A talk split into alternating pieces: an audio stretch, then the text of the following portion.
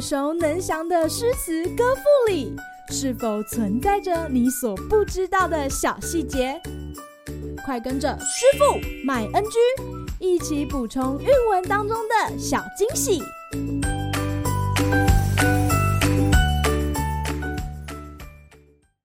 大家好，欢迎来到今天的师傅麦恩居。今天要和大家介绍李白的《上李邕》。大鹏一日同风起，扶摇直上九万里。假令风歇时下来，犹能补阙苍冥水。世人见我横书调，闻余大言皆冷笑。宣府犹能畏后生，丈夫未可轻年少。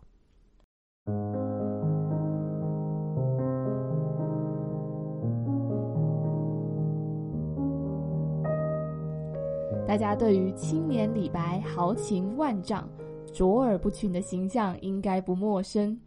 而这首《上李邕》创作于他的青年漫游时期，果然很能凸显李白自由不羁的性格与诗风。诗题中的李邕是唐代官员，也是著名的书法大师。李白在年少漫游至渝州时，曾夜见当时担任当地刺史的李邕。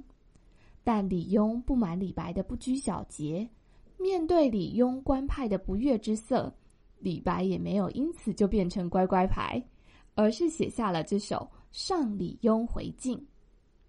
诗中前四句，诗人以大鹏鸟自喻，描述大鹏乘风而起时能高飞九万里，即便无风，大鹏鸟一振翅也能激起海水。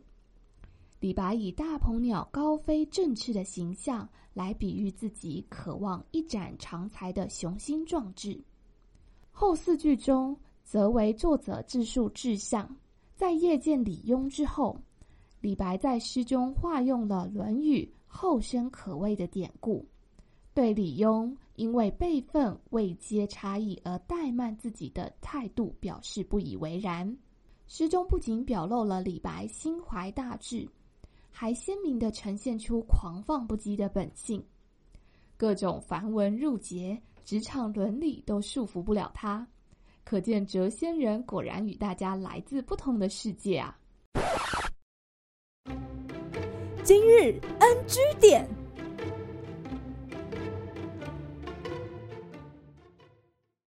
在李白的作品中，不仅一次以大鹏鸟自况，除了《上李邕》之外。李白还曾在《大鹏赋并序》一文中续写大鹏的伟大和自己渴望与大鹏一同翱翔的愿望。李白情有独钟的这只大鹏，其实来自于庄子的《逍遥游》。《逍遥游》当中，庄子描述了大鹏是由北方大海中的大鱼鲲所变化而成的。大鹏鸟背长几千里。光是拍击双翅，便能震荡三千里的海水；乘风高飞，则能飞上九万里的高空。也因此，伟岸的大鹏遂成为李白自身形象的投射。只有大鹏鸟之大，堪与自己的理想比肩；也只有天空与大海的辽阔宽广，才足够施展他的天才与抱负。好啦，今天的师傅麦 NG 就到此结束，我们下回再见喽，拜拜！